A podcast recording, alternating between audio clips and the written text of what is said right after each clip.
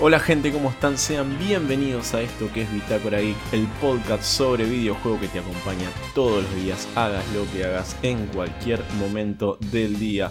Yo soy Rolfi y te digo que te pongas los auriculares, que subas el volumen, que esto ya está arrancando, pero yo no puedo arrancar solo, no puedo hacerlo solo, necesito apoyo, necesito de ellos dos, en primer lugar de ella, Agustiana. Hola a todos, hola Rolfi, ¿cómo estás? ¿Cómo estás, Augusto? ¿Bien? Bien, por suerte, bien contenta. Fin de semana largo, a full. Eh, la semana post E3. Merecido fin de semana largo, ¿no? Sí. Como la, la última vez que nos vimos acá, hablamos de que tenías un final. Sí.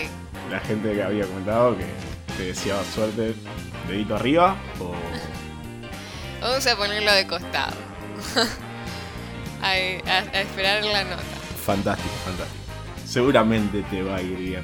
A nosotros no va bien porque lo tenemos de regreso a él. Lo tenemos al señor Rodrigo Campaña con nosotros. Eh, ¿Cómo están, gente? ¿Cómo la pasaron? ¿Cómo, cómo disfrutaron la E3? Bien, agitado. Eh, pude ponerme al día medio indiferido con algunas cosas, pero yo por lo menos eh, esperaba un poquito más. Tuve lo que quise, digamos. Coméntenme lo mejor y lo peor de tres para ustedes, así vamos comentando. Eh, bueno, en general no hubo nada que me sorprenda. Era como todo eh, lo que esperábamos ver y ninguna, o sea, o al menos para mí, ninguna cosa impactante. Eh, me gustó mucho obviamente Nintendo, que era el que, el que más expectativa tenía el público. Me gustó el reloj de Zelda, si alguien me lo quiere comprar y regalar, estaría buenísimo. Y Hello Neighbor 2, que también lo estaba esperando mucho. Eh, me gustó ver avances del juego. La verdad es que fue como entretenida, pero no me sorprendió para nada la, la E3. Fue como, bueno, se me fue el hype. Viste, como que todos los años la estás esperando así, re boom, y no cumplió. ¿Algo que se haya presentado que te voló la cabeza o te haya decepcionado? No, la verdad que no. Era como que todo ya medio me lo veía venir. Sí, obviamente como siempre. eh, lo que más llama la atención últimamente son los indies. Que algunos tienen como mucha originalidad. eh, por lo menos en lo que fue PC Gaming Show me pasó mucho eso. Cuando empezaron a presentar así como a los chapazos un montón de juegos indies. eh, hubo algunos que sí me llamaron la atención, pero más que eso diría que no. Comentame vos, Rodri, que, que estuviste ahí muy atento a eso. Hubo varias cosas interesantes. mí- yo más que nada me quedé con, con Homeworld 3. que es uno de los, para mí, uno de los mejores RTS. De las mejores franquicias de RTS. Lo otro fue el Forza 5. que creo que fue también de los mejores anuncios que se, que se hicieron. Se ve increíble. Es una locura como se ve. Se ve increíble, man. Es una locura. Y también lo que tiene, yo obviamente ya busqué los requisitos para saber si tengo que cambiar la, la computadora o no. Y lo corre una máquina que de pedo te corre Excel. Bueno, te va a correr, eh, te va a correr el Forza. Eso la verdad que es un laburo gigante de, de optimización. Si es que lo hacen bien, hay que ver, porque viste que los requisitos son mentirosos muchas veces. Sí, generalmente te dicen los requisitos mínimos, pero te lo corre a 2 FPS. Eh, bueno, pero por lo menos te- no te quedas con las ganas de, de jugar Forza. Y después la verdad que no, no hubo muchos anuncios. Sí, eh, me acuerdo de Wandering Village. Me parece una locura de juego. Que va a ser un cambio realmente eh, muy interesante de ver en los City Builder. Es este juego de construir la ciudad en la espalda de un dinosaurio y que se Sí. va moviendo. Eh, Sí, fue súper original eso también. Estábamos todos diciendo, "Guay, tiene la espalda de un, de un dinosaurio, de un bicho. Hay uno del que te quería preguntar, Rodri, porque vos sos de los que más saben el tema.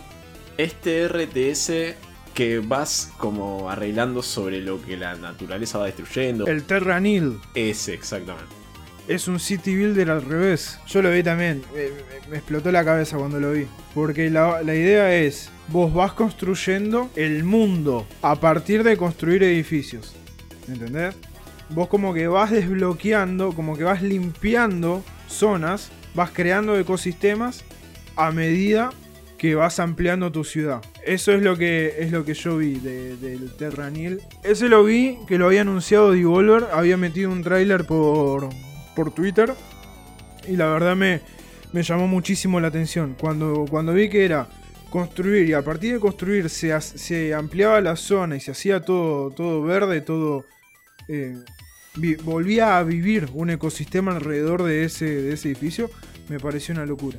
Eh, ese juego realmente me pareció una locura. Y volvemos a, algo que dijo, que dijo recién. Eh, los indies normalmente son los, los que más llaman la atención últimamente porque son los que traen una idea nueva, son los que necesitan en cierta manera pegarla para ser reconocidos. Se basan en una idea que no fue explotada todavía o que no fue del todo explotada. City Builders tenés un montón. Ahora, City Builders inversos como Terranil, no. Hacer un City Builder en la espalda de un dinosaurio y de, ahí ir recorriendo un mapa. Eso no, no, no estuvo hasta hoy en día. Hoy en día tenés Wandering Village. No te gusta Valheim, pero te gustan los City Builders. Bueno, tenés Frozenheim, que es, también es otro indie bastante, bastante interesante y es muy bueno. Es muy recomendable. Si no te gusta Valheim, pero te gustan los City Builders. Enson es otro, otro también City Builder. Que sí, obviamente vas a lo que es los Survival, pero mezclar el City Building con Survival no se había visto tanto. Lo tenías en juegos como, si lo querés ver de esta manera, They Are Billions. Que también es otro indie. Fíjate, te estoy nombrando todos indies, porque son todos los que traen una idea nueva a, lo que es eh, a lo que son este tipo de juegos. Y esto también me lleva, lo linkeamos directo con of Empires 4. Que para mí no trae nada nuevo. Y para mí no va a ser absolutamente nada relevante. Y es más, ya desde ahora te digo, seguro que va a ser un juego que va a tener en promedio 6-7 puntos. No, no va a ser una bomba de. Ni siquiera hablemos de 9 y medio, 10. Yo la verdad no creo que llegue a los 8 puntos. Porque literalmente es el 2, las mismas campañas del 2, las mismas unidades del 2, le metieron la batalla naval del 3, le agregaron un par de boludeces que se lo podés agregar al 2 con mods, y después nada más, solo una gráfica nueva y un hat nuevo. O sea, no es absolutamente nada más que eso. Obviamente que estoy esperando también otros juegos grandes, AAA, como Humankind, que para mí va a ser el mejor juego de este año. Total War Warhammer 3, obviamente que también lo estoy esperando porque es el que culmina con toda la historia de Warhammer dentro de lo que es el universo de Total War. Pero la gran mayoría de los juegos que me interesaron en esta, en esta ocasión, siendo a lo que en cierta manera y entre comillas me dedico, que son los juegos de estrategia, fueron todos indies. Ninguno de empresa grande. Claro. Eso fue lo, que más me quedó de esta, de esta 3. Y sí, obviamente me quedo con, con algunos juegos que presentó Devolver. Wizard with a Gun me parece que va a ser un juegazo. Death Doors eh, también me parece que va a ser un, un tremendo juego. Y después no, no mucho más. No recuerdo mucho más de esta, de esta 3. No sé si alguno de ustedes recuerda algo más. A mí. Hay un juego, perdón, perdón que te interrumpa, pero hay un juego Dale, que, creo que, que Rodri va a recordar igual que yo, que era como un Kerbal Space, que se llama algo de Space Rebels o algo por el estilo. Que es Eh, un Kerbal Space medio artesanal. Sí, decís. era como. el- Nosotros le pusimos el Elon Musk Simulator. Porque arrancabas como con una nave casera, o sea, haciendo una navecita espacial con cartón y con cositas, y después era como que ibas escalando hasta tener tu propia super empresa espacial. Sí, por lo que se vio, por lo que entendí, es como que sos un creador de contenido que hace este tipo de naves artesanales y que vas recibiendo comentarios, likes o views eh, de acuerdo a qué tan bien o mal te va en lo que hiciste. Claro, pero como que vas ganando plata y vas ascendiendo en el, en el campo o algo así, o sea, vas creciendo, digamos. Sí, sí, sí, y me gustó bastante. No, no sé si es mi estilo de juego, no sé si, si lo jugaría. El Next Space Rebels era. Viste, ahí está, algo de Space Rebels era, mi, mi memoria no falló, sí. Lo acabo de buscar, eh, no, no es que me, que me acordé de la nada. La verdad que ese se me pasó. Es interesante la- lo, lo que propone. Es interesante, es, es un simulador de Elon Musk. Me interesa. Es el Alien Mass Simulator, eso sí. Menos polémico, pero es un simulador de Sí, Elon Musk. por lo menos no. no, no eh, como es, una criptomoneda no depende de tu opinión. Eso está bueno. Claro. Eh, a mí me gustó mucho mm, hablando de juegos, el Battlefield, lo que se vio de Battlefield me parece increíble. Me parece una, una escala que necesito ver, necesito ver cómo se, se sentirá jugar a eso. Porque es un juego del que no esperaba nada, una franquicia de la que no esperaba nada. Y la que se vio parece tener una magnitud que no recuerdo haber visto, por lo menos no desde el tráiler con estos cambios climáticos que se vieron en algunos juegos, pero no a esta magnitud, tornados, eh, tormentas de arena y demás. La de Xbox me pareció la, me- la mejor eh, exposición de juegos, la que carrió para mí la de 3, que no quiere decir que la haya ganado ni esas boludeces, sino que, que es la que te hace más entretenido, que podés pagar la entrada a un evento por ver una, una de estas convenciones, ¿se te ha dicho? ¿Bien dicho? No. Eh, Exposiciones. exposiciones. Eh, me pareció la, la más redonda, por decirlo de alguna manera.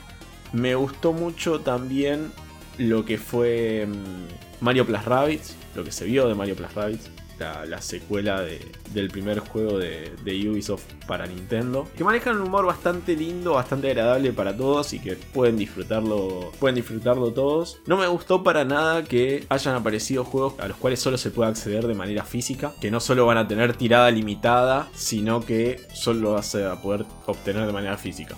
Sea, hay un montón de países que se van a quedar afuera de tener acceso al juego. Sí, el Demon Throttle, ¿no? Sí, eran dos, recuerdo, que aparecieron dos. Uno era de Devolver y el otro no me acuerdo en cuál había aparecido. Después, nada, me gustaron algunos que voy a estar comentando ahora en un ratito, que estuve probando las demos. Y no me gustó para nada algo que, que incluso me quejé en Twitter. Estas eh, entrevistas por Zoom no pueden tener la misma calidad que tienen mis clases de Zoom. Son empresas millonarias, llegan a todo el mundo.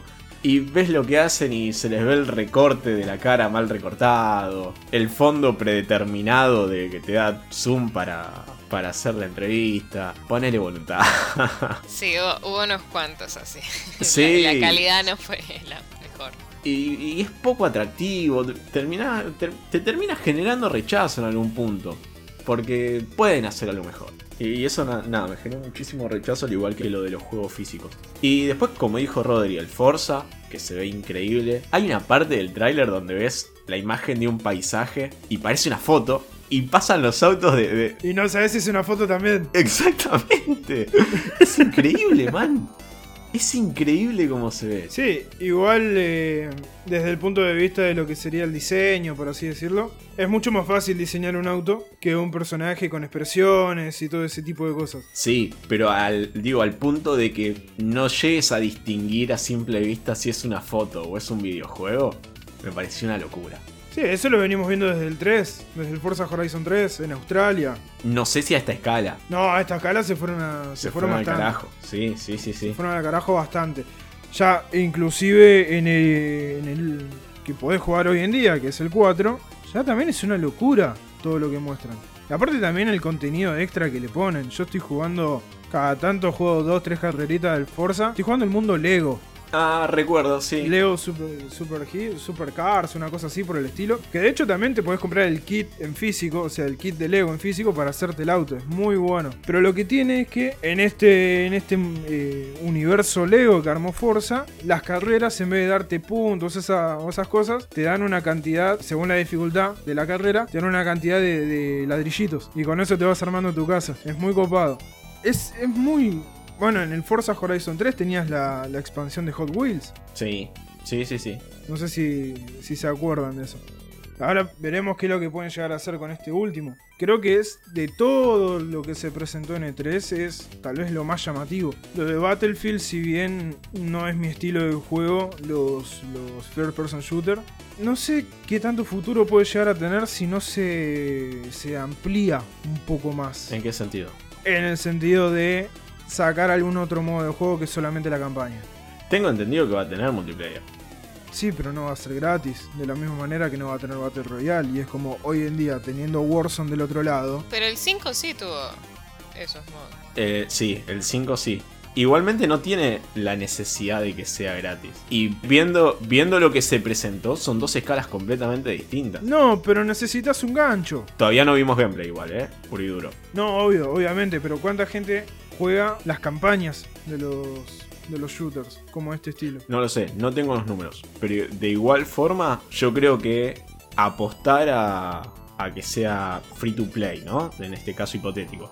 Apuestan a que es free to play.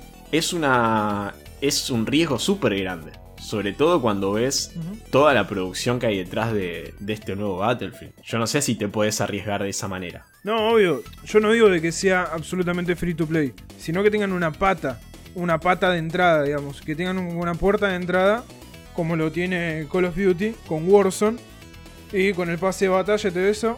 Vos tenés ahí el, eh, la entrada al juego de manera gratis y con eso vas a decir, bueno, si pago el pase de batalla voy a tener esto, esto, esto y esto para Cold War o para Modern Warfare. En el caso de Warzone, ¿no? Y en el caso de Battlefield habría que ver de qué manera se puede hacer. Yo pensando más que nada en lo que es la competencia directa que va a tener con Call of Duty. No porque eh, estoy desprestigiando de un juego que ni siquiera salió. No, obvio. El mismo igual Battlefield. Sí, Battlefield lo que tiene es un público que es como de fanáticos de eh, Battlefield. Lo sé porque cuando salió el 5 me tocó reseñarlo y fue como que, que tuvo bastante llegada la nota porque era como que tenía un público bastante fiel esperando mucho y sobre todo después del Battlefield 1 que fue como la locura, eh, fue el salto de Battlefield. El 5 decepcionó muchísimo. Yo por eso a este nuevo no le pongo expectativas. No voy a decir que me llama la atención. Siempre me como el chasco. Así que no. Fue como, bueno, sí, dio mucho más. Le generó a la gente muchas ganas de jugar Battlefield de nuevo. Pero bueno, la vara está altísima. Y como dice Rodri, si bien tiene competencia, eh, yo creo que todavía hay fieles al Battlefield que pagarían. Porque si pagaron por el 5, van a pagar por este también. No, yo no dudo que, que van a pagar el juego. O sea, claramente, si sos fanático lo vas a comprar. De la misma manera que a mí me va a pasar que voy a esperar, ni en pedo lo voy a comprar. Pero sí voy a esperar a que salga el día 1 el Age of Empires 4 en Game Pass y lo voy a jugar. Más allá de que mis opiniones hoy en día sean bastante críticas con respecto al juego. Pero no, no voy a negar mi lado fanático. Entonces, obviamente que lo voy a jugar. De la misma manera que pasa con la gente de Battlefield o la gente que, no sé, de Call of Duty o de cualquier otro juego que, que- vos quieras. Yo lo veo por el lado de la competencia más que nada. O sea, lo, lo veo por ese lado. Hay que ver qué tan grande es la campaña también, porque si es una es, está centrado en la campaña, ¿no? Y es demasiado grande, ya no hay competencia directa con lo que es Warzone. Y la- las campañas de los FPS no suelen ser muy grandes. Suelen ser bas- bastante cortas y se suelen apoyar en el multiplayer. Por eso digo. ¿A qué le llamamos campaña grande? Lo, lo- lo que es el, el último Warzone. eh, Warzone, dije. Call of Duty, que quise decir. Sí, sí, sí, sí, se entiende, se entiende. Pero lo que digo, vos te referís grande en cantidad de horas, no grande a magnitud.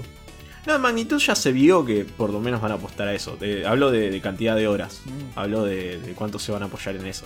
Y yo la última campaña buena de un first person shooter que recuerdo es la de Titanfall, Titanfall 2, se me trabó todo.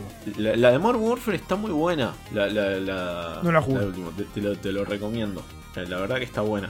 Después tenés, bueno, los Doom, que son bastante buenos. A mí el del 2016 me encantó, me volvió loco. Sí, pero estamos entrando en otro terreno. Más allá de que sea un first person shooter. Bueno, vas a, a Doom a, a rolearla de soldado ultra táctico. Te vas al infierno a matar demonios. No, obvio, a ver, la campaña no es eh, caracterizada por su narrativa. Pero digo, es un FPS, pero además, además de que tiene multiplayer, no, no está centrado en eso. No, no, no, no, no compras un Doom por el multiplayer que tiene. Vas por esto que decís vos, ir al infierno, matar demonios y tiro libre y collabolda, nada, nada más que eso. Por eso digo, un FPS que, que tiene campaña. Mi fichita está, yo le pongo mi fichita, después veré qué tan bien sale. ¿A qué otro juego le ponemos fichas? De todo lo que se presentó. Eh, de todo lo que se presentó, Teniendo en cuenta que se presentaron una bocha de juegos, ¿eh? Sí, por eso. No, no, no da para tanto. O sea, Horizon ya lo, lo mencionaron. Yo dije Hello Neighbor porque me gusta, me gustó el primero y el segundo parece copado. Porque es como una cosa que no sabes si te asusta, si es misterio, si te es gracioso. Viste, es como una mezcla de sentimientos toda en un mismo juego. Entonces tengo expectativa de que esté, de que esté copado. Y así que me haya llamado la atención. Rodri, mientras Au piensa. Eh, Party Animals puede ser un, un- un juego bastante, bastante divertido. Que va, va a traer de vuelta lo de, lo de jugar para boludear. O sea, jugar por jugar. A mí lo que me se me cae de Party Animals es lo, lo corto de la propuesta. Porque vos podés jugar uh, muchos juegos para boludear, pero el, para mí, eh, estoy hablando a nivel personal, el chiste se te acaba a, lo- a los 20 minutos del juego. Sí. Sí, pero es, es, es ese típico juego que es para jugarlo medio escabio. O sea, no lo vas a jugar en serio. Sí, vamos, nos, nos agarramos las piñas. Vos sos un perro, yo soy un pato y vamos a agarrar las piñas. O sea, no, no es mucho más que eso. Es lo mismo que el juego este de- del el pájaro en, en un skate. El skate beer. Claro. Y son carne de streamer. Es para, para ser streameado. Medio que nacen para eso estos juegos. Después el, el otro que estaba viendo, pues estoy viendo toda la lista de juegos ahora. Ixion, este creo que es un survival, pero mezcla de, con management de, de recursos y eso, de esta plataforma giratoria en el espacio. No sé si lo tienen, se presentó en el PC Gaming Show. No lo estoy recordando en este momento. Sí. Porque creo que a la PCM Show eh, fue creo que a la que menos bola le di. Porque medio que se me hizo súper larga y aburrida. Sí, lo que suele pasar todos los años. No, a mí me gustó, me gustó. Yo, hice cobertura de esa. eh, y estuvo bastante interesante. Lo que pasa es que, eh, bueno, primero estuvo la, la de Warner, que, que fue nada. La nada misma, sí. la nada misma. Y después sí llegó la PC Gaming Show, que fue como, como, bueno, un poco a los apurones. Por eso dije, al final me acuerdo que pasaron así como una de indies, como, bueno, nos quedamos sin tiempo, trácate, trácate. Igual le metieron una, una flayada de que eh, una estaba en una nave. no- no- Ah, sí, que era una placa de, de video de Nvidia voladora. Sí. Sí, me, enca- me encantó. me Bueno, después, porque ya sé de quién lo, quién lo hace y, y lo que me voy a esperar, el Two Point Campus, me parece que es otro juego al que le voy a poner una ficha. no es mi tipo de juego. El- No, pero es un lindo juego. Eh, por lo menos el Two Point Hospital es, es un lindo, un lindo juego, es un... Nada, como dice el mismo nombre, es eh, llevar adelante un hospital, tiene un humor bastante, bastante copado. Que es lo que todos suponemos que puede llegar a pasar ¿no? en un hospital, de un médico que se hincha las pelotas de un paciente porque dice, no, la almohada está muy dura, así otra vez me está rompiendo las bolas de la habitación 13B. Después, ¿cuál otro más? El Kena, Kena Bridge of, of Spirits. Igual no se, no se volvió a mostrar acá. ¿El Kena? Sí, el Kena. Ajá, se mostró. Se mostró segundos, pero se mostró. Puede ser, ¿eh? No, no te estoy negando, pero. Eh, Estoy viendo todo lo que se presentó, por eso te digo. Ah, puede ser en el Summer Game Fest. Ya ni me acuerdo. Che, Rodri y Humankind.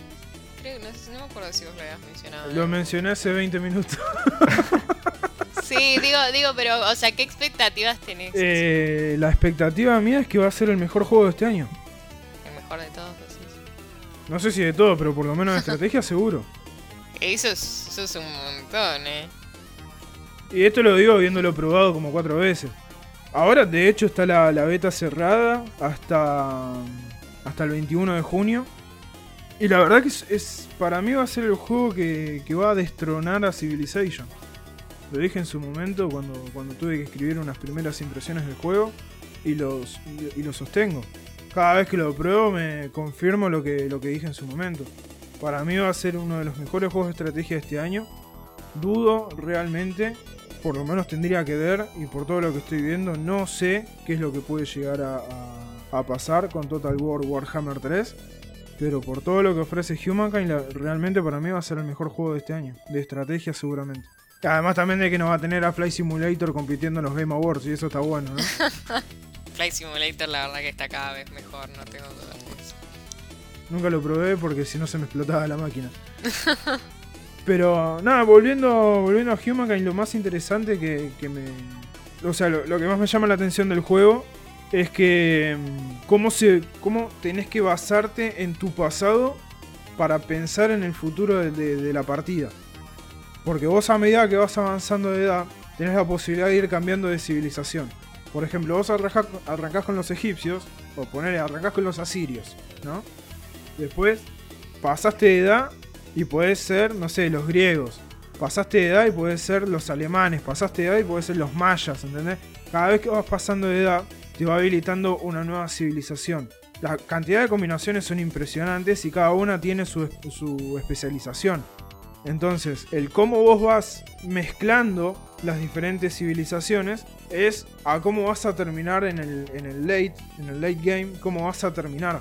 O sea, si vas a hacer una civilización más orientada a lo militar, más orientada a la ciencia, más orientada hacia la, hacia algo más económico. Y todo eso basándote en todo el recorrido que fuiste haciendo durante la partida, durante todas las civilizaciones que atravesaste.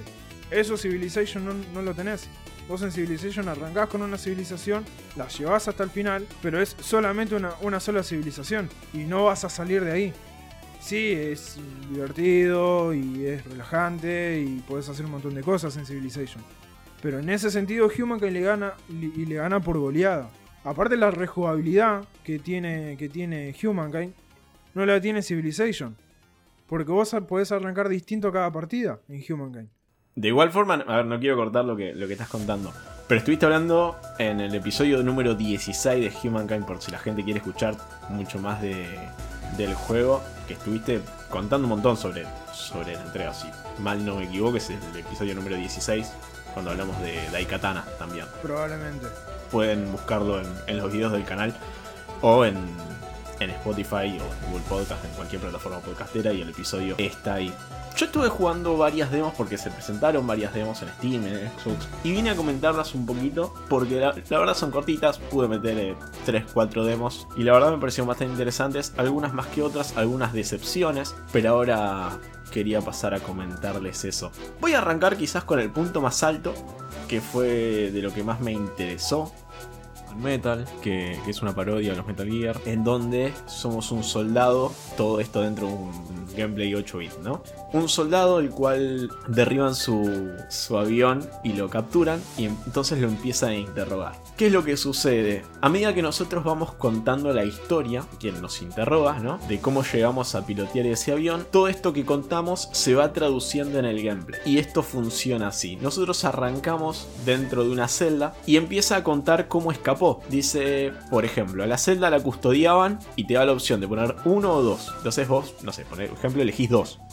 Entonces el, el, soldado dice, habían dos soldados. Y de repente, tuk tuk, aparecen dos soldados en el, dentro de la escena. Y así te presenta la mecánica principal, ¿no? A partir de eh, elecciones, vos vas diseñando un poco la cantidad de enemigos, qué objetos o distintas cosas que van apareciendo a lo largo de, del mapa. Amo los elige tu propia historia, los amo. Así que sí. Está muy bueno para mí falla en algún momento porque en algún momento empiezan a perder sentido estas elecciones. Porque esta que comenté recién quizás sirve como introducción, quizás sirve como tutorial, pero en algún momento, eh, en un momento yo entré a una sección en la cual había un solo soldado y me daba la opción de elegir si el soldado me veía o estaba durmiendo. Y digo, pero ¿por qué voy a elegir que, estaba despierto? Igual lo jugué varias veces para ver cómo cambiaba la, las ramificaciones. Pero carecía de sentido en ambas, en la elección esta, De por qué me va a ver el soldado. Después cuando lo probé también me veía y no pasaba nada más que, que, me veía el soldado y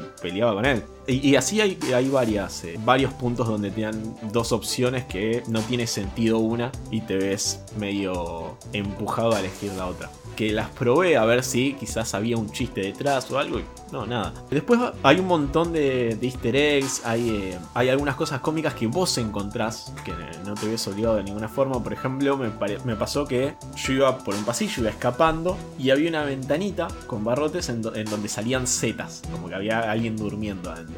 Y le pegué a la ventana, no pasó nada.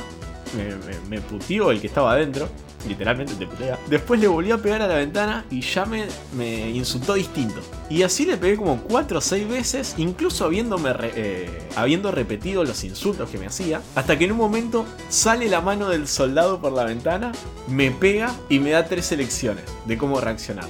Lo insulto, le pego o me escapo. Aprieto el insulto y nada, me vuelve a pegar y me mata. Tengo que volver a empezar. Aprieto, le pego y le pego, pero no pasa nada porque está del otro lado de la, de la ventana. Entonces saca la mano, me pega y me mata. Entonces la única elección posible que me daba es eh, escapar. Me muero. y está bueno. A mi gusto, para mí debería haber algo distinto. Como que no me mata, por ejemplo. Lo insulto y no me mata. Pero quizás me contesta distinto o sucede algo. Pero, pero están buenos estos guiños. Sí, vos lo que querés es una batalla, es una pelea de insultos como en... ¿Como el Monkey Island? Sí. sí escuchándote es lo que estoy, supongo. No sé si justamente eso eh, me encanta, pero no sé si justamente eso, sino que tenga alguna otra interacción distinta. Igual ¿no? en ¿No parte que... me gusta que de una manera tan boluda o tan rebuscada de una forma u otra, eh, termines muerto, digamos. Sí, y, sale súper orgánico, porque en ningún momento el juego me incitaba a que yo le vuelva a pegar a la, a la pared, a la ventanita esta. Y a mí se me dio porque digo, están pasando tantas cosas dentro del gameplay que algo va a pasar. Y así, después por ejemplo, para... Está lleno de chistes. E, el humor que maneja este juego, esta demo, es increíble. Hay un momento donde estoy pasando por pasillos, tratando de que no me vean, qué sé yo, y hay un soldado estornudando, ¿no? Y me marcaba un área, un radio de alerta para que el tipo no me vea. Y yo, a ver, como la estaba probando, yo probaba todo. Probaba qué pasa si lo hago bien, qué pasa si eh, lo hago mal. Y nada, entré al, radio de, de, alerta del personaje, a ver si me veía. Y cuando estornuda, mi personaje le dice salud. Entonces nos descubre y nos empieza a correr. Y es buenísimo, porque todo surge re orgánico. Y así que montaban, incluso cuando agarras eh, objetos en, el suelo, todo en la, descripción del inventario va con humor. Y está muy bien lo que hace. La, verdad que me pareció súper original, me pareció quizás el mejor indie de 3. Porque el humor en los videojuegos no es algo común. No, hay, no es común que un videojuego gire en torno al humor. Sí hay videojuegos que hacen chistes, hacen bromas. Pero que giren en torno al humor son pocos. Después, eh, para pasar a, la segunda demo, estuve jugando Seven Steel, que es un FPS que, por lo que había visto en el tráiler, venía un poco de la mano o en la misma línea de eh, Super Hot. Que, para quienes no jugaron Super Hot, los enemigos se mueven solo si nos movemos nosotros. El tiempo transcurre solo si nuestro protagonista eh, se mueve. En este lo que tenemos, eh, tenemos la capacidad de hacer es con un botón, creo que es con el clic derecho del mouse, es ralentizar el tiempo y con el clic izquierdo disparar. El problema de este, de este juego es el difícil control del personaje. ¿Por qué? Porque nosotros, eh, dentro de las posibilidades de movimiento, tenemos el correr por las paredes, el deslizarnos, y todo esto no lo maneja bien, porque si yo salto pegado a una pared, no importa en qué pared esté o pegado a qué objeto, el personaje se va a deslizar sobre ese objeto y una distancia. Eh, si nos deslizamos, se va a deslizar una cantidad de distancia determinada. Y no podemos eh, suspender ese deslizamiento. No es que yo parándome se deja de deslizar. la única opción que tengo para dejar de deslizarme es saltar. ¿Y qué es lo que sucede? Yo quizás vengo corriendo, escapando de alguien, me deslizo y cuando quiero parar de deslizarme, porque voy a pasar a otro lado en el cual me voy a morir, me van a ver o lo que sea, salto y justo estaba pegado a una pared. Entonces, ¿qué es lo que sucede? Me deslizo, salto y cuando salto, salta súper lejos, deslizándose o corriendo por la pared, como quieran verlo. Lo mismo sucede si, no sé, me deslizo al lado de una mesa. Se va a deslizar durante toda esa mesa. Y esto sucede todo el tiempo y te dificulta un montón el gameplay. Me pareció que, que es de lo que peor se manejaba de lo que probé. Otro de los que probé, y para cerrar con esto y pasar a otra cosa, es Mayhem Brawler, que es un beat'em up muy al estilo Street of Rage 4. No sé si tuvieron la posibilidad de jugarlo. Sí, sí, me pareció bastante bueno. Sí, sí, está, está muy bueno Street of Rage, eh, el 4, ¿no? Está bueno todo lo que hace Dotemu. Sí, totalmente, totalmente. Bueno, este juego eh, viene muy en esa línea, sobre todo en el gameplay. Y todo lo que es cinemática lo hace dentro de un marco comiquero. Tiene muy estilo comiquero. Eh, con globos de diálogo, los colores, todo lo que es eh, el diseño de dibujo también. Aparte, a medida que va contándote eh, lo que sucede en la cinemática, vemos como una de las protagonistas, uno de los personajes que podemos elegir, va tuiteando y todo lo que sucede en las respuestas al tweet va sucediendo al costado de la pantalla. Entonces vemos lo que tuitea ella más eh, lo que le comenta gente random en Twitter. Que es un guiño bastante lindo. Dentro de lo que es el gameplay, hace algo que yo no recuerdo haberlo visto en otro beatmap de este tipo de, juegos. Eh, muy bien, como dije recién, estilo Street of Rage 4, eh, and Dinosaur, Battletoad de este tipo. Es que todos los personajes, tanto los que usamos nosotros como los enemigos, tienen estados. Es decir, quizás le pegamos a uno, lo hacemos sangrar tirándole un cuchillo, bueno, le va a aparecer una gota de sangre arriba Y es que el personaje está sangrando y se le va a reducir eh, la vida de a poco, al igual que nos sucede a nosotros. Si derribamos a un personaje y le aparece una mano arriba, significa que cuando se levanta, se levante, nos va a pegar automáticamente. Entonces nos tenemos que alejar. Y esto va sucediendo todo el tiempo. Quizás es un elemento que lo podemos ver más en un RPG, pero mezclado con esto, con este beat'em up, queda muy muy lindo. Favorece lo que es eh, no estar jugando todo el tiempo lo mismo, porque quizás jugar beat'em ups puede causar eso, como que todos son medio el mismo beat'em up si no hay elementos que, lo cambien demasiado. Y esto le, le da una linda vuelta de tuerca. El único elemento que no me gustó, que me hizo ruido, fue algunos comentarios que realiza uno de los personajes que podemos elegir, porque podemos elegir tres, son tres policías. Todo el contexto del juego está ambientado en un contexto fantasioso, donde hay hombres lobo, vampiros y demás. Está buena la mezcla. Pero hay algunos comentarios pro violencia policial, muy border, que hace el protagonista, el personaje principal de los tres que podemos elegir. ¿Te anotaste algún comentario? No, no lo puedo anotar, pero hay, hay algunos comentarios no solo maltratando personas del entorno, sino incentivando esto que decía. La verdad hice mal en no anotarlo, pero me hicieron muchísimo ruido. Eh, pero lo que es el gameplay y el diseño, eh, la verdad es fantástico. Debería ver cómo avanza todo esto. Quizás tiene un sentido dentro de la historia que este tipo sea así. Porque es el único de los tres que hizo este tipo de comentarios. Capaz con la campaña eh, Ahí vamos a conocer un poco el trasfondo de cada personaje y el por qué es así ese personaje. Claro. Si no, es eh, una decisión bastante. Bastante border, complicada. sí. Sí, quizás en algún momento ese personaje se vuelve malo, quizás. O algo así.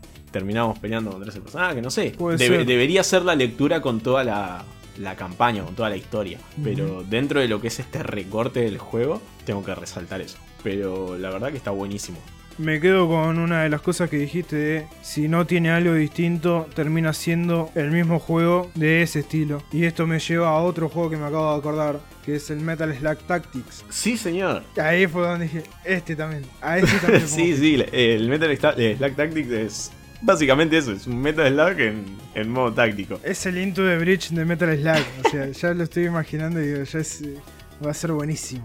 Una gana de jugar con Marco así moviéndolo en cuadradito. Seguramente va a manejar un humor bastante. Sí Metal, Slug, sí, Metal Slug siempre se caracterizó por eso. Hay que ver cómo lo van a hacer. Supongo que va a tener una buena campaña.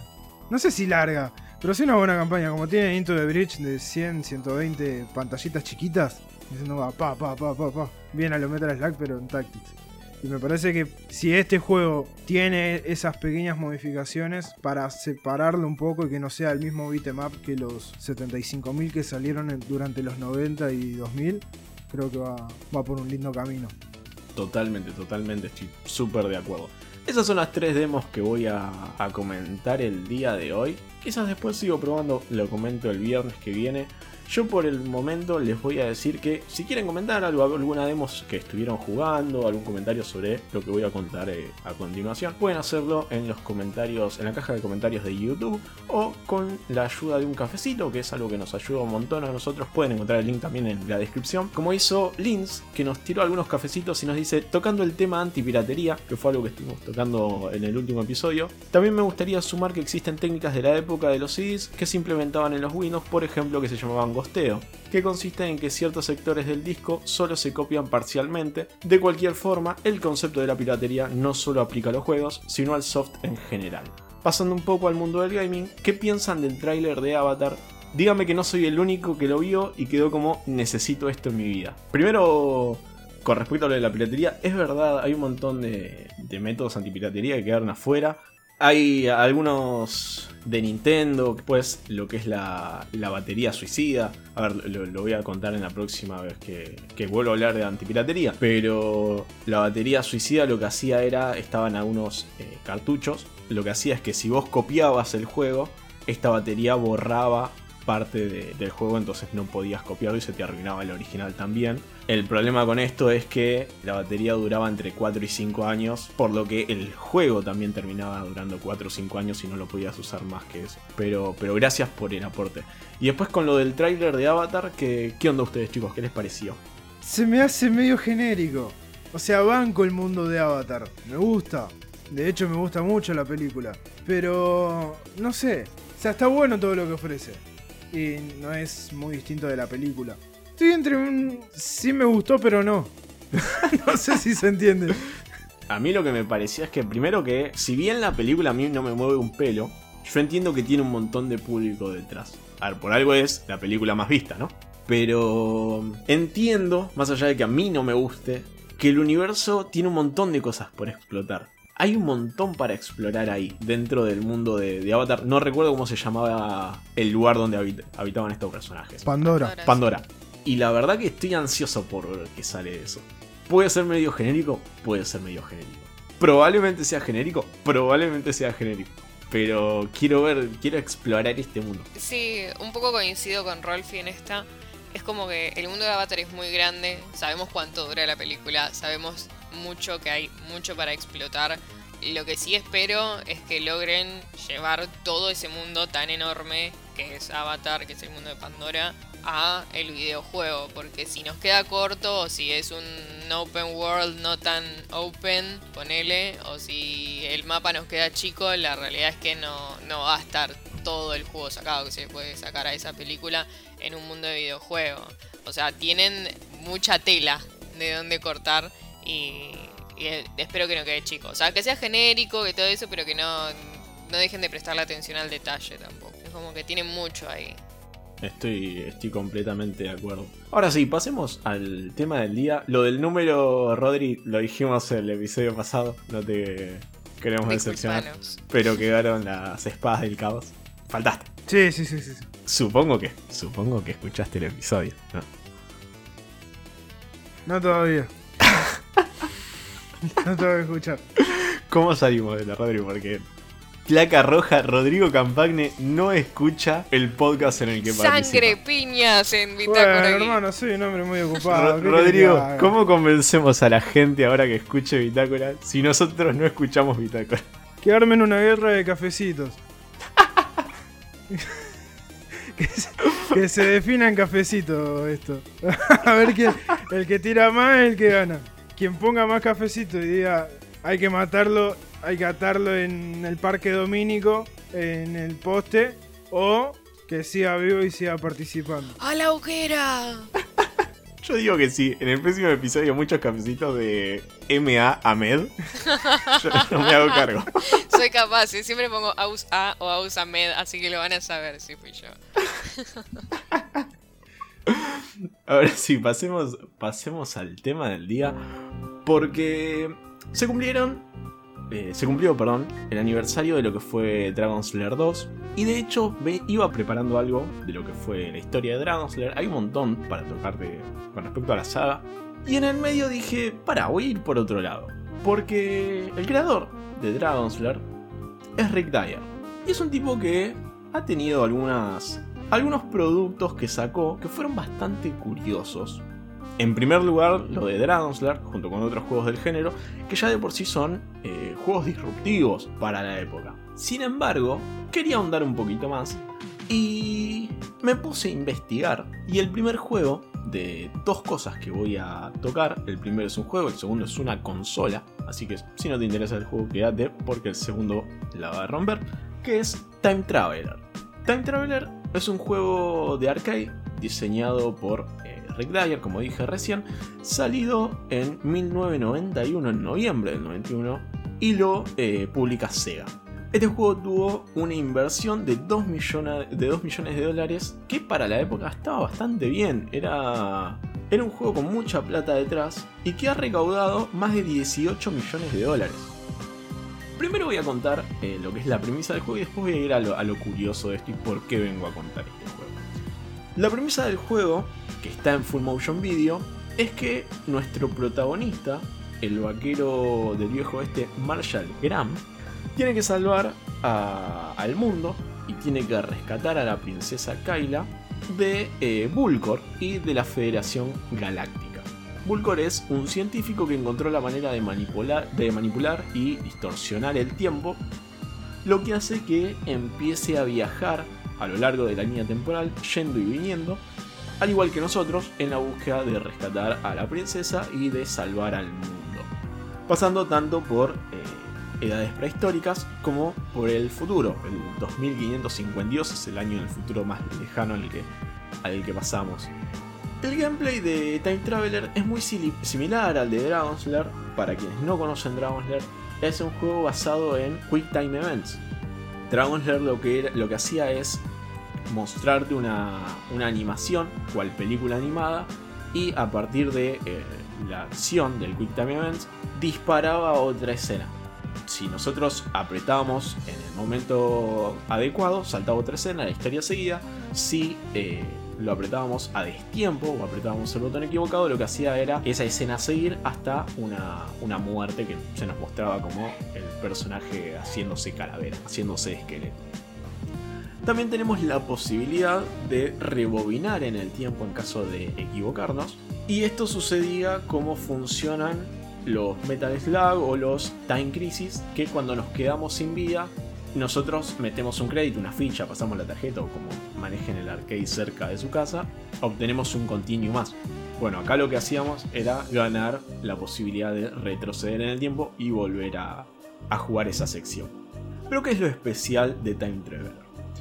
Time Traveler es un arcade que salió en Laserdisc.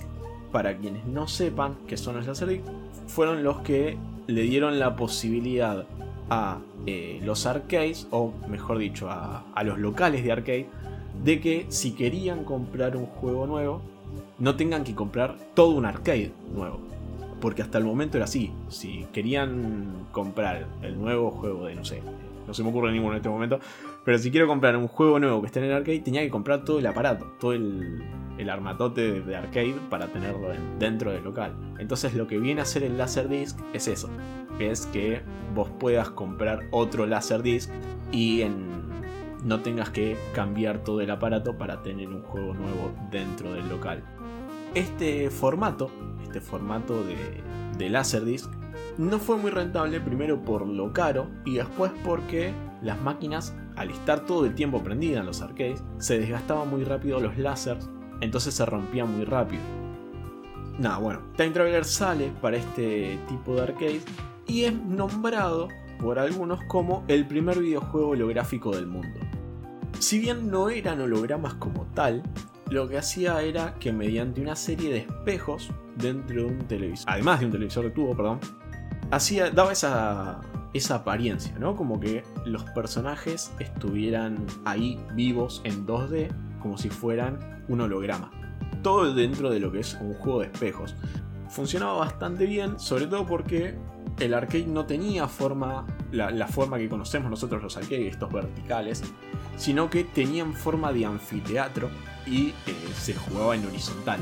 Muy similar a lo que son los arcades chiquitos, los arcades de, banquito, por ejemplo Pac-Man, Puzzle Babel y demás. E, era muy parecido a este tipo de arcades, nada más que con forma de anfiteatro. En las versiones de, DVD, eh, PlayStation y PC debemos utilizar lo que son los anteojos 3D, estos que, vienen con un lente azul y un lente rojo, que venían con el juego para poder jugarlo y poder de alguna forma simular el efecto de lo que son, son los arcades. A lo largo del juego, una característica de este, de este lanzamiento es que eh, estaba lleno de easter eggs con cierta combinación de botones disparabas algunas escenas inéditas dependiendo de la plataforma también en la que estés jugando. Podías activar, eh, estaba bastante bueno porque podías activar no solo eh, algunas escenas curiosas, como por ejemplo el desarrollador bailando o algunas cosas así, sino que podías activar entrevistas con los desarrolladores o poder ver lo que fue la grabación de la captura de movimiento. Y, eran cosas bastante interesantes. Como dije recién, también salió en DVD. Salió en DVD, lo podías jugar con el control remoto. Muchos años después, claramente, ¿no? A esa, altura no, estaba el. Pero eh, al momento fue eso la entrega. Y la verdad que me pareció bastante curioso. Como dije recién, el Laserdisc no termina de pegar por el tema de los costos, sino también porque quien marca el cambio de, eh, tecnología con la que se, popularizan las cosas, suele ser la industria de la pornografía. Así lo marcó eh, cuando fue el cambio de CD al DVD, del DVD al lo que es el Blu-ray, y es algo curioso a comentar. Pero pasemos a eh, quizás el plato fuerte de esto. Porque a lo largo de la industria, a largo de la historia de la industria de los videojuegos, hay un montón de consolas que terminan no viendo la luz, terminan siendo un fracaso. Y Rick Dyer, bajo su, su empresa, tenía en vistas el desarrollo de lo que era la Halcyon o la RDI Halcyon, ¿no? Una consola adelantada a su época, a su época y vamos a ver por qué. Esta consola fue pensada para, su para que tenga su salida en, 1985, años después de lo que fue el crash de los videojuegos. En algún momento voy a hablar del crash de los videojuegos porque hay un montón de mitos alrededor de esto. Eh, a ver, el crash de los videojuegos ni fue mundial, ni lo produjo ET, ni lo salva Mario. Pero nada, lo voy a hablar en otro momento porque es un tema bastante largo y, lindo para tocar. Eh, esta, esta consola constaba de una lectora de Laserdisc. Iba a, seguía apostando por este, por este tipo de tecnología. No solamente iba a reproducir videojuegos, sino también iba a reproducir video. Y constaba con eh, el lector de, de Laserdisc, la parte que contenía el hardware para reproducir, un teclado a modo de joystick y un headset. Estos eran los cuatro componentes que, con los que venía la consola. Al momento de salir, eh, de tener planeado el lanzamiento, aquellas empresas que desarrollaban consolas o videojuegos, lo que estaban haciendo era querer imitar los juegos que se jugaban en arcade, porque los arcades eran tope de gama en videojuegos.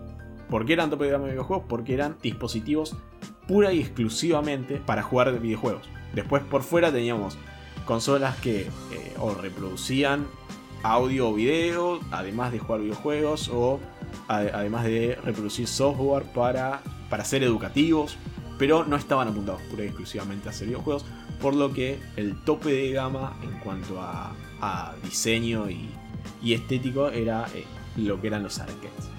Uno de, los objetivos de crear la Halcyon era eh, la perdón, era llevar Dragon Slayer, que había sido un éxito absoluto, a los hogares. Eh, Rick Dyer Industries pensaba esto, pensaba esta consola, pensaba el lanzamiento de esta consola para ser lanzada en 1985. El crash de los videojuegos se produce en el 83. Era ya bastante arriesgado lanzar eh, esa consola, si bien la, la Famicom nace durante esta época, eh, no deja de ser un riesgo, no dejaba de ser un riesgo lanzar una, una consola dentro de, de lo que son el comienzo de los 80. Como dije recién, era una adelantada a su época, o estaba pensada para ser eh, una adelantada a su época, porque iba a ser la primera en usar discos ópticos y eh, la primera en tener reconocimiento de voz. Venía con más de mil palabras ya introducidas, ya guardadas en la memoria, y se le podían enseñar hasta 200 palabras más.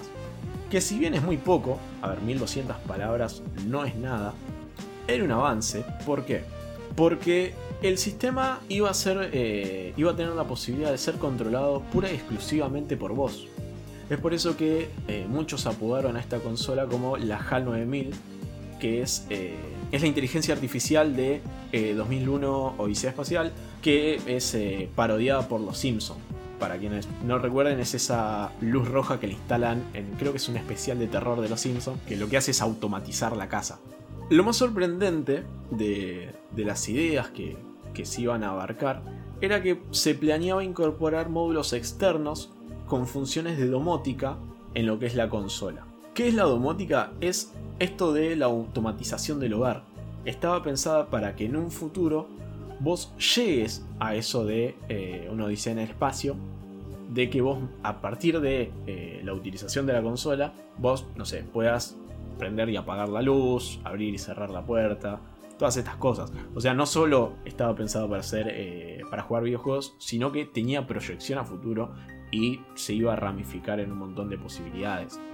Podemos debatir que también o mal funcionaba, pero una de las cosas que PlayStation 5 hoy implementa es la ayuda al jugador, ¿no? A partir de la utilización de tarjetas vas a tener consejos y demás.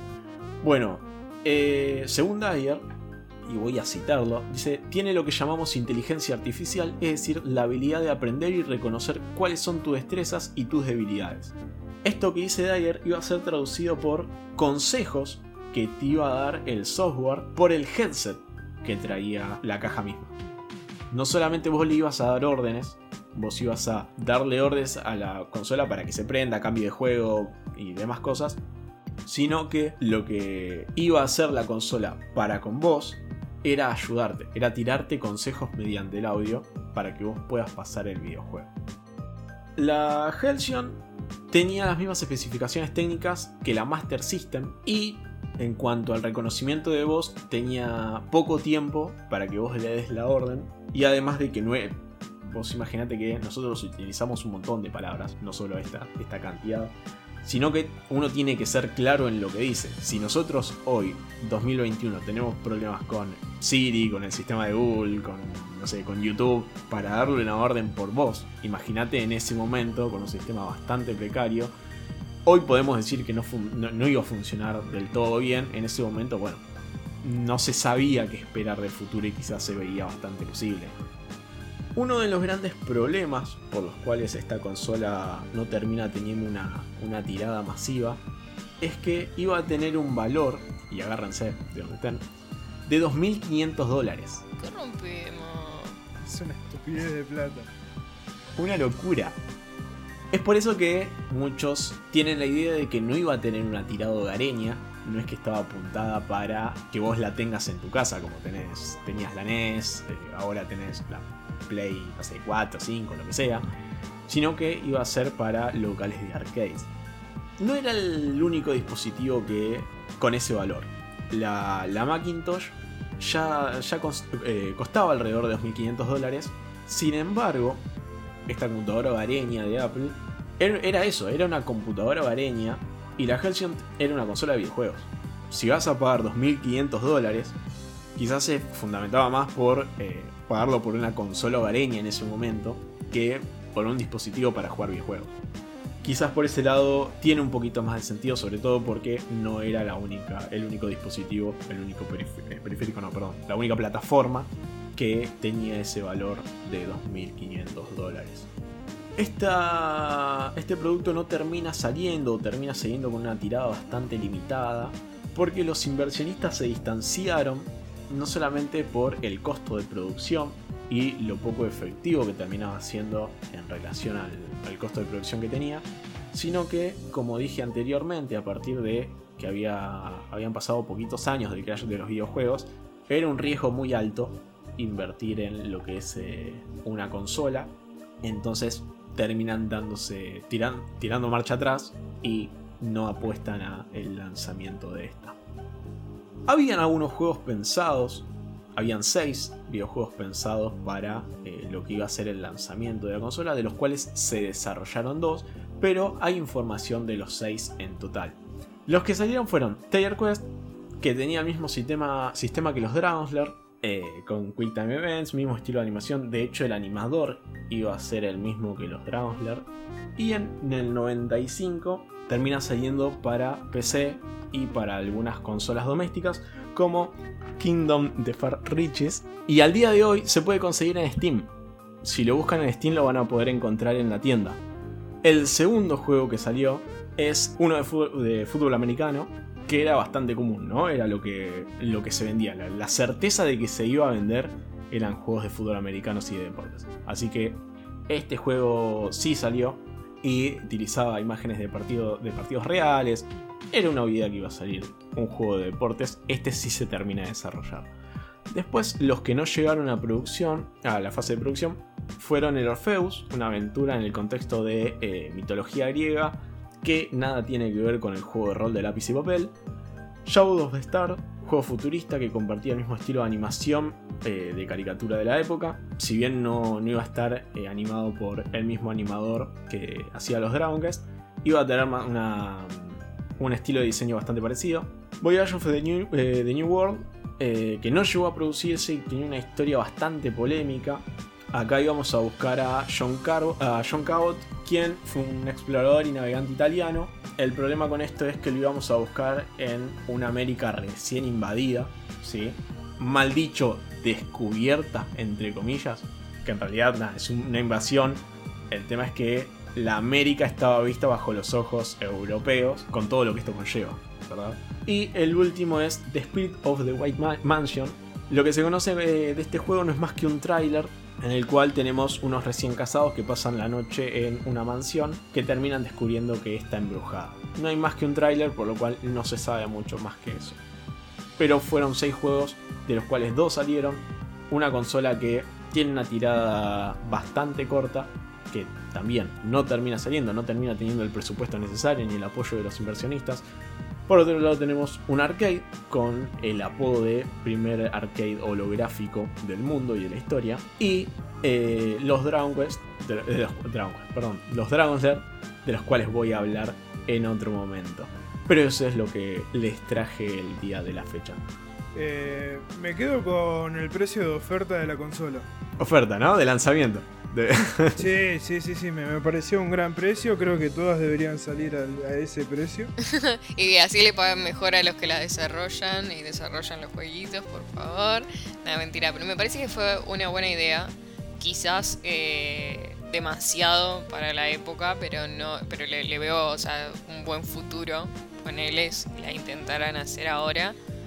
Eh, pero sí, o sea, creo que, que se adelantaron mucho a la época, que era demasiado presupuesto para algo que no iba a poder acceder todo el mundo. Lo que sí me gustó fue el arcade holográfico, eso sí, me dio mucha curiosidad. Esto, estos arcades no suelen llegar acá, pero el mundo arcadoso de, Asia eh, es, increíble. Si bien, a ver, esta consola no iba a ser asiática, ¿no? Pero, pero Asia se, se la conoce también por eso, ¿no? Porque tiene unos locales de arcade que son tan grandes como curiosos. Bueno, cuando podamos financiarnos, gracias a los cafecitos, un viaje entre los tres a, Japón, grabaremos este tipo de, arcades. Un capítulo de bitácora desde Japón. un blog.